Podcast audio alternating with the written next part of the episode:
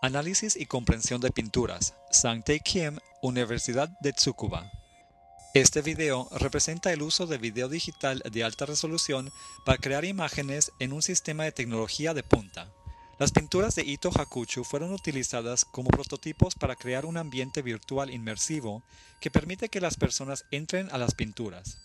Los resultados revelan posibilidades para colaboraciones de estudios entre los campos de arte, psicología y ciencia cognitiva, utilizando una pantalla enorme para analizar y entender las propiedades culturales y las obras de arte.